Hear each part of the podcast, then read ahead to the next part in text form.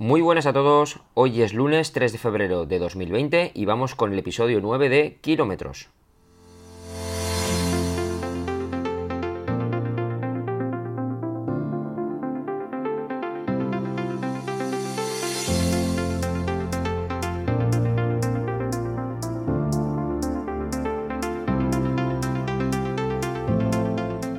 Pues sí, en primer lugar, desearos que empecéis una semana a tope, a tope de energía, a tope de fuerzas. Espero que el fin de semana pues haya ido bien con vuestros entrenamientos, con vuestras competiciones, vuestras salidas. Y que bueno, que al fin y al cabo hayamos disfrutado todos. Hoy es lunes, hay que coger la semana con energía y qué mejor forma de hacerlo que empezando con un nuevo episodio de este podcast de kilómetros en el que hoy vamos a hablar un poquito sobre nutrición, ¿vale? Vamos a hablar sobre algunas recomendaciones muy básicas que debemos tener en cuenta cuando vayamos a hacer un entrenamiento y da igual que sea de asfalto que que sea de montaña. Estas recomendaciones, estas pautas que son, ya os digo, muy muy genéricas porque todo este tipo de cosas luego va a depender muchísimo de la intensidad del entrenamiento, de la condición física de la persona, pero son unas pautas que, bueno, pues que muchas herramientas hoy en día de planificación de estrategias eh, a nivel nutricional y, y, demás, y cualquier recomendación que os vaya a dar cualquier nutricionista deportivo, pues os va a decir que como mínimo es lo que tenemos que cumplir. Bien, eh, ¿Qué es lo que tenemos que hacer cuando vayamos a planificar pues, un entrenamiento, bien de asfalto, bien de montaña? Pues lo primero que os van a decir es que tenemos que tener muy en cuenta a nivel de nutrición el tema de la comida, el tema de la bebida y el tema de las sales. A partir de ahí y teniendo esos conceptos claros, vamos a tener en cuenta el siguiente punto que va a ser la duración del entrenamiento. Entonces, eh, Sabéis que hay gente que hace, pues por ejemplo, la estrategia de a nivel de beber o de comer, pues hay gente que la hace de golpe. Es decir, llega la hora y en esa hora pues se detienen o durante la marcha o aprovechando un avituallamiento o lo que sea, se comen y se beben absolutamente todo de golpe y luego no vuelven ya a tomar nada hasta que vuelve a cumplirse el tiempo que sería la siguiente hora. Eso, bueno, pues puede ser una forma que a algunos le funciona, a otros no. ¿Por qué? Porque te puede llevar a unas petadas de estómago impresionantes. Y el estómago, no olvidemos que se puede considerar que como un músculo más, ¿vale? Hay que entrenarlo, hay que ensayar ese tipo de estrategia y esa forma de asimilar alimento. No todo el mundo es capaz de hacerlo. Yo, por ejemplo, no puedo hacerlo. Y lo más fácil es que si me ingiero 500 mililitros de bebida y me como pues 60, 30, 60 o 90 gramos de carbohidratos en diferentes eh, formas que ahora comentaremos de comida y salgo a correr, lo normal es que entre los 5 y los 10 minutos después, evidentemente como la sangre eh, se está yendo a las piernas en vez del estómago, se me suele hacer una pelota en el estómago y acabo pues abandonando el entrenamiento o petando por, por no tener el estómago entrenado. Así que quien haga eso, pues que sepa que, hay entrenamientos que se suelen hacer poquito a poco acostumbrando al cuerpo a la vez a meterle cada vez más cantidades de comida y mientras tanto vamos corriendo, con lo cual pues el cuerpo es capaz de, ir asimilando ese tipo de funcionalidad ese tipo de proceso digestivo y es capaz de, acostumbrarse a una distribución, digamos, mm, de sangre eh, por partes iguales en las piernas y en el estómago. Yo no es mi caso, yo siempre recomiendo y por lo menos lo que yo hago es que yo voy ingiriendo el líquido y la comida poquito a poco, en fracciones de 15, 20 minutos, 30 minutos aproximadamente, eh, en esa hora que es lo que tengo que tomar. Pero bien, ¿qué es lo que hay que tomar? Bueno, pues eh, como os había comentado, hay que tener en cuenta la duración del entrenamiento. Si vamos a hacer un entrenamiento inferior a una hora, simplemente con que tomemos de 150 a 200 mililitros de líquido cada 15-20 minutos va a ser más que suficiente. Un entrenamiento inferior a una hora no va a hacer falta que nos llevemos nada de, geles, nada de aporte calórico, ¿vale? Nada de comida, porque el cuerpo, pues evidentemente con lo que hemos comido eh, horas antes de realizar ese entrenamiento va a ser más que suficiente. Por lo tanto, en entrenamientos inferiores a una hora no hace falta que hagamos nada. Si llevamos a hacer un entrenamiento en torno a la hora y con un máximo de dos horas, ¿vale? Un entrenamiento de una hora 15, una hora y media, una hora 45, ya sí que debemos ingerir eh, hidratos de carbono. Y lo que viene a decir la pauta básica es que debemos tomar 30 gramos de hidratos de carbono a la hora más la bebida más el sodio. ¿Qué cantidad de bebida debemos tomar? Pues bueno, deberíamos estar bebiendo, mi recomendación es que bebáis entre 150 a 200 mililitros entre 15, cada 15-20 minutos, pero eh, para que os hagáis una idea y que sea fácil de recordar, lo lógico es beberse un bidón de 500 mililitros a la hora, ya cada uno que se lo reparta como quiera. Y bueno, ¿cuánto sodio debemos tomar? Bien, pues según el momento del año en el que nos encontremos, no es lo mismo el sodio que vamos a necesitar en verano que el sodio que vamos a necesitar en invierno, la intensidad del entrenamiento, nuestra capacidad, digamos, de sudoración, cada uno esto es una cosa que tiene que ensayar y que tiene que probar. Pero que sepáis que las recomendaciones de sodio a la hora vienen a ser más o menos entre los 27 gramos y los 70 gramos de sodio a la hora. Depende el producto que vosotros adquiráis, tenéis que ver estas recomendaciones, ¿vale? Esta cantidad de sodio que estáis aportando al cuerpo. No todas las bebidas isotónicas, porque hay mucha gente, hay un error muy, muy genérico, muy extendido, es que dice, yo como bebo isotónico, no hace falta que tome cápsulas de sal. A veces hay isotónicos que lo que nos aportan precisamente es mucha glucosa, muchos azúcares, mucha, es una bebida muy azucarada y nos aporta nos aporta también electrolitos y demás, pero nos aporta muy poca cantidad de sodio. Lo que sí que os puedo asegurar es que el mejor aporte de sodio lo vais a hacer con las cápsulas de sal. Las cápsulas de sal normalmente cuando la vais a tomar vais a ver pues que llevan eso, 80 gramos de, sodio por cápsula, una cosa así más o menos. Mm, hay marcas que evidentemente lo varían de unas a otras, pero podéis estar tranquilos que con una cápsula de sal a la hora vais más que servidos en cuanto a las necesidades de sodio que necesitamos en el entrenamiento.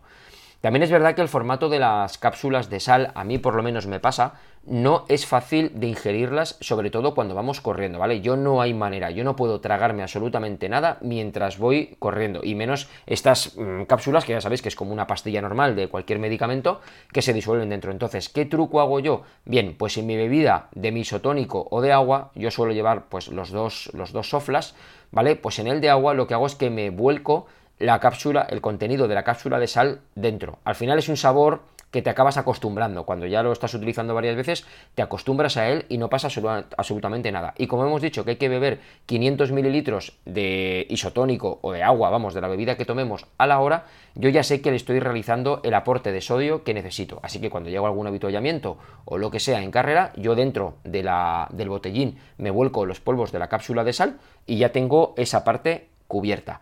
Y bien, ¿y qué es lo que tenemos que ingerir? Pues bueno, si el entrenamiento es entre una y dos horas, tenemos que ingerir 30 gramos de hidratos de carbono a la hora. Es decir, 30 gramos de carbono, eh, de hidratos de carbono, lo tenemos cubierto con cualquier gel de los del mercado o con cualquier barrita. Es otra de las cosas que tenéis en cuenta, que tenéis que leer cuando vayáis a adquirir o a comprar una barrita eh, energética o un gel. No todos tienen la misma cantidad, ¿vale? Porque hay, por ejemplo, hay geles que lo que os van a aportar es menor aporte de hidratos de carbono y sí que os van a aportar, por ejemplo, otro tipo de sustancias eh, como magnesio, ¿vale? Eh, más, digamos, para, recuperar BCAs y cositas de este tipo. Entonces, tener en cuenta eh, este tipo de cosas porque no todos los geles nos hacen, nos cumplen la misma función. Entonces, si hacemos un entrenamiento de 1 a 2 horas, recordar, ya tenemos que bebernos 500 mililitros de bebida isotónica o, lo que bebáis a la hora, 30 gramos de hidratos de carbono en esa hora y como mínimo entre 27 y 70 gramos de sodio en esa hora. ¿Qué pasa si realizamos ya un entrenamiento que si ya se nos va de 2 a 3 horas? Esto podría ser ya el entrenamiento del fin de semana, la salida larga del domingo, la típica. Bueno, pues estas cantidades seguimos manteniendo la misma proporción. Tenemos que tomarnos 500 mililitros de bebida a la hora, eso es básico. Seguimos con la regla del sodio, de 27 a 70 gramos de sodio a la hora, pero aumentamos a 60 los gramos de hidratos de carbono. Y esto hay que tener en cuenta que no es que si yo tengo un entrenamiento de 3 horas, me tenga que tomar la primera hora nada, la segunda hora 30 y en la tercera hora ingiero 60. No, Eso es un fallo muy grave y también muy extendido entre muchos corredores que, cuando me han preguntado dudas, pues he estado, estado viendo. Cuando ya planificamos un entrenamiento que vamos a estar entre 2 a 3 horas, por ejemplo, pues 2 horas y media, tenemos ya que arrancar desde la primera hora, en cuanto se cumplan los primeros 45 minutos, la primera hora, ya tenemos que incorporarle al, al cuerpo esos 60 gramos de hidratos de carbono. Bien, ¿qué son 60 gramos de hidratos de carbono? Pues fijaros que ya normalmente con un gel no es suficiente. Ya va a tener que ser un gel más una barrita. Ya estamos hablando de 30 y 30, 60. O vamos a tener que hacer, por ejemplo, un sándwich de jamón y queso y un gel.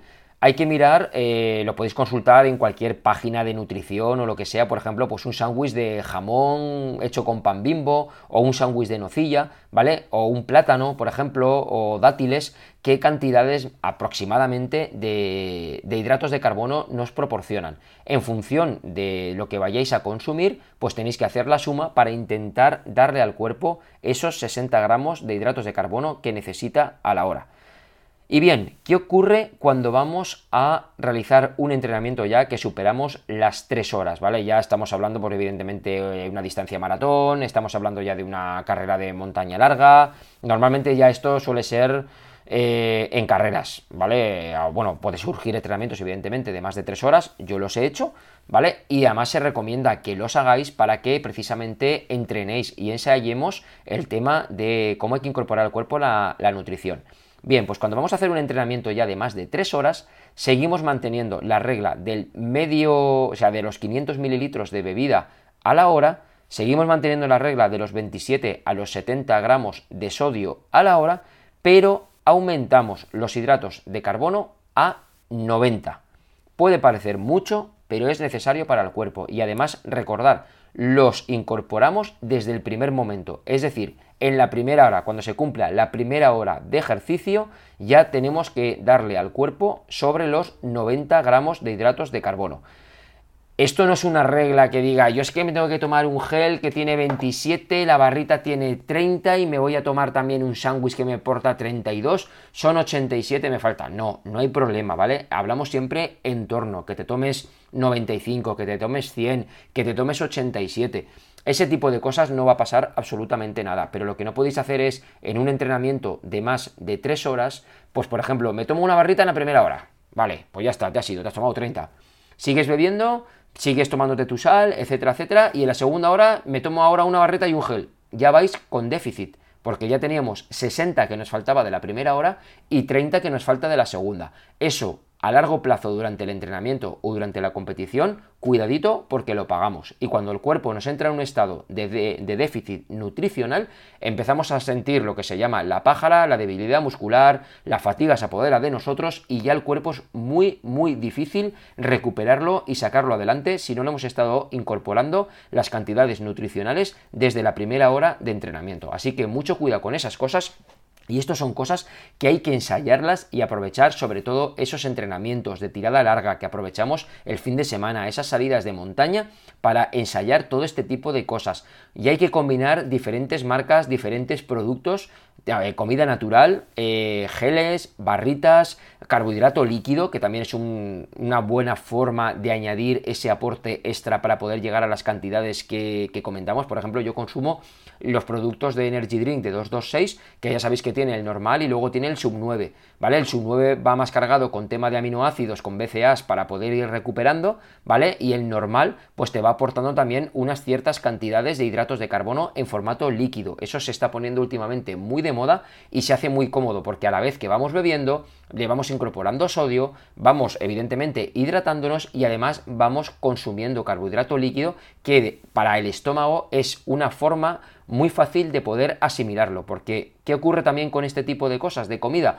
Que cuando te metes un gel, cuando te metes una barrita eh, y otra barrita y un sándwich y un no sé qué, lo dicho, si el cuerpo no está acostumbrado, aunque vayamos distribuyendo toda esa alimentación a lo largo de esa hora para poder cumplir con los objetivos nutricionales, nos vamos a encontrar con que se nos puede hacer una pelota en el estómago, nuestro estómago puede ser que no sea capaz de digerirlo y luego vienen las típicas reventadas de estómago en carreras, que nos sentimos mal, devolviendo y cosas así que, bueno, que yo creo que, a todos nos, ha pasado y todos pagamos esa experiencia de, no haber ensayado ese tipo de cosas. Bien, ¿qué pasa con los geles de cafeína? La famosa cafeína, el chute de cafeína. Bien, pues los geles de cafeína, ¿vale? Se recomiendan, o cápsulas de cafeína, que se tomen Cuidado con la cafeína porque aquellos que no estén acostumbrados es un chute pues bastante fuerte, es una cosa que también hay que ensayarla, pero yo por ejemplo la cafeína la suelo incorporar, yo me tomo unos geles de 226 que me dan 160 miligramos de cafeína y yo los incorporo cada 3 horas. Eh, entonces, Evidentemente me los tomo cuando tengo pues tiradas, pues eso, voy a hacer un entrenamiento de 5 horas, un entrenamiento de 6 horas, una carrera que voy a estar 18 horas, lo que sea, ¿vale? Entonces yo cada 3 horas voy incorporando la cafeína. ¿La incorporo siempre en gel? Sí, intento incorporarla en gel. Últimamente, no sé qué me pasaba con unos geles que tomaba de 226, no me terminaban de caer demasiado bien en el estómago. Entonces hay un producto que son las cápsulas de cafeína que desde luego el cuerpo lo asimila muchísimo mejor y ahí sí que tenéis que ver la relación de kilos vuestros, eh, cantidad de cafeína que necesitéis por kilo para calcular lo que, lo que necesitéis para que realmente esa cafeína sea efectiva, ¿vale? Sin pasaros, porque la cafeína, al igual que va muy bien si la das en las dosis recomendadas y necesarias, si te pasas, te puede pegar una hostia, hablando claro, que hace el efecto totalmente contrario. Así que nada, estos son un poquito las pautas mm, básicas que tenéis que tener en cuenta para poder realizar esas estrategias nutricionales para carreras, para entrenamientos y cosas así. No vale lo que se ocurre, lo que ocurre muchas veces y estoy viendo. Como hoy salgo a entrenar dos horas, no me llevo nada. Como total, con un gel tengo suficiente. Ojo, porque es verdad que podemos aguantar, pero no estamos rindiendo ni estamos aprovechando el entrenamiento como toca. Cada persona es un mundo. De este tipo de cosas vais a oír absolutamente de todo. Allá cada cual que haga lo que quiera. Esto es lo que manda, esto es lo que se dicta, esto es lo que se dice, esto es lo que debe de funcionar para que el cuerpo humano funcione desarrollando una actividad deportiva y yo creo que es lo que deberíamos, sobre todo en los entrenamientos, aprovechar a ensayar, a probar todo tipo de comida en diferentes formatos que hay en el mercado, que cada cual coge la que le resulta más cómoda. Yo, por ejemplo, para que os hagáis una idea, en una maratón de asfalto, por los altos ritmos que suelo llevar, a ver, ritmos de 4, 4, 10, 4, 15, soy incapaz de comerme las barritas, ¿vale? A mí las barritas no la se me hace incómodo porque me cuesta ir respirando, mm, respiro también mucho por la boca, tengo el trozo de barrita ahí, me cuesta masticarla y me noto que se me hace incómodo el comérmelo. Igual que no me comería un sándwich mientras voy corriendo una maratón de asfalto. Pero por ejemplo, en una carrera de montaña es muy diferente. ¿Por qué? Porque cuando vienen a veces muchas subidas que aprovechas a andar, pues es cuando aprovechas a comer y este tipo de producto mientras caminas pues es más fácil de tomarlo que, cuando vas en una carrera de asfalto, ¿vale? Por contra, intento huir en carreras, sobre todo que voy a estar muchísimas horas, de meterle demasiado tema de geles, de barritas y todo eso al cuerpo, ¿vale? Intento aportar lo máximo que puedo de comida natural, bien que la llevo yo o bien que la tengo en los habituallamientos, y evidentemente cuando me calculo que entre un habituallamiento, entre un habituallamiento y otro habituallamiento voy a estar más tiempo del que toca y no tengo comida natural, es cuando ya le hago el aporte bien en barritas, en carbohidrato líquido, en geles y de ese tipo. Eso es ya lo que hay que ir ensayando, lo que cada uno de nosotros tenemos que ir probando y al final pues ya veréis cómo, cómo acertáis. Marcas en el mercado un montón. Unas te sientan mejor, otras te sientan peor, muchos productos llevan maltodextrina para proteger un poquito lo que es el estómago. Todo eso ya tenéis que probarlo, tenéis que ensayarlo, tenéis que ver lo que a cada uno le sienta bien, sobre todo el tema de mezclas, que es donde normalmente vienen las petadas. Mi recomendación es intentar todo lo que toméis no variarlo demasiado de marcas, o sea, intentar, normalmente una marca tiene de todo, eh, a nivel de geles, a nivel de barritas, a nivel de cafeína, a nivel de, de, isotónico, a nivel de recuperador. Entonces, intentar siempre aglutinar los mismos productos de la misma marca, ¿vale? No vayáis mezclando, ahora cojo de Keep Going, ahora me cojo de 226, ahora me cojo de cualquier otra. Porque bueno, pues utilizan diferentes componentes que al final, pues bueno, más azúcares, menos azúcares, y es donde pueden venir los verdaderos problemas. Os lo digo yo, simplemente mm, es mi experiencia, es mi recomendación y es lo que, lo que yo hago. Ya sabéis que aquellos que os interese el tema de adquirir productos de nutrición, ¿vale? Eh, tengo uno de los colaboradores del canal, que son la gente de comeycorre.com, en la cual podéis, pues eso, acceder a la página web, tienen un montón de productos, tienen los mejores precios del mercado y además si encontráis por ahí el precio eh, más barato, ellos os lo van a igualar. Un servicio de entrega súper rápido, en 24 horas, y le podéis preguntar cualquier cosa a la gente de comicorre.com, cualquier duda que tengáis de cómo se consume un producto, cómo hay que tomarlo, cuál es su recomendación, porque os van a contestar enseguida y vais a salir de dudas. Además, si utilizáis el código BIFINISHER, pues tenéis, os lo dejo también en el enlace en la descripción de este mismo podcast, pues vais a beneficiaros de un 10% de descuento sobre los productos que no estén rebajados. Oye, que si ya son los más baratos y encima le metemos ese descuentillo del 10%, pues siempre vienen bien. Os lo dejo ahí para aquellos, pues eso, que queréis probar diferentes marcas. Tienen marcas muy, muy potentes, las más punteras del mercado, y tienen todo tipo de productos para cubrir nuestras necesidades. Por mi parte, nada más, titanes. Espero que este podcast os haya gustado.